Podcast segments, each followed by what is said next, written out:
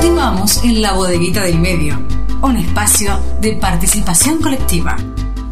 Mi nombre es Ariana Forte, reportando desde Turquía la noticia del día de hoy sobre el terremoto que se sucedió en Esmirna y que también afectó a las costas eh, de eh, Turquía, ya que se produjo en la zona del Egeo, donde se comparte el mar Egeo entre Grecia y Turquía. El epicentro fue a unos 10 kilómetros de profundidad de Grecia y a unos 33.5 kilómetros de las costas de Esmirna, la ciudad de Turquía.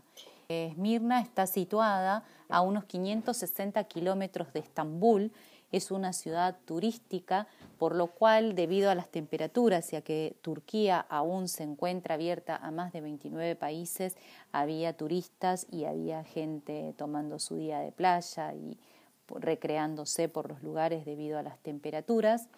Y bueno, toda esta información también nos lleva al comentario eh, de un catedrático de geodinámica de la Universidad de Atenas, que se llama Efimios Lecas, que según sus declaraciones en esta tarde, dice que es muy temprano para saber con certeza, pero es probable que se trate de un terremoto principal y que más adelante haya solo réplicas.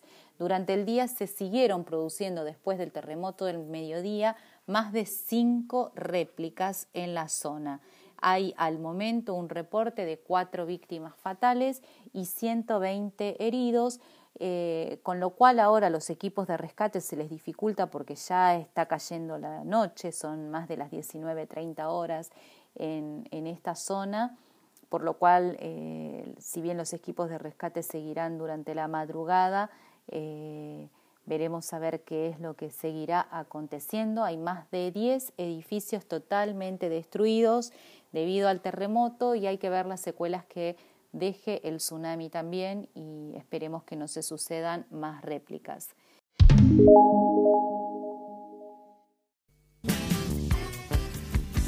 Un pueblo que sufre, herida caliente, nace el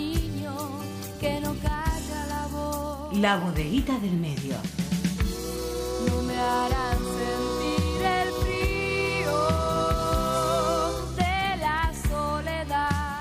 un espacio de creación colectiva. Vivos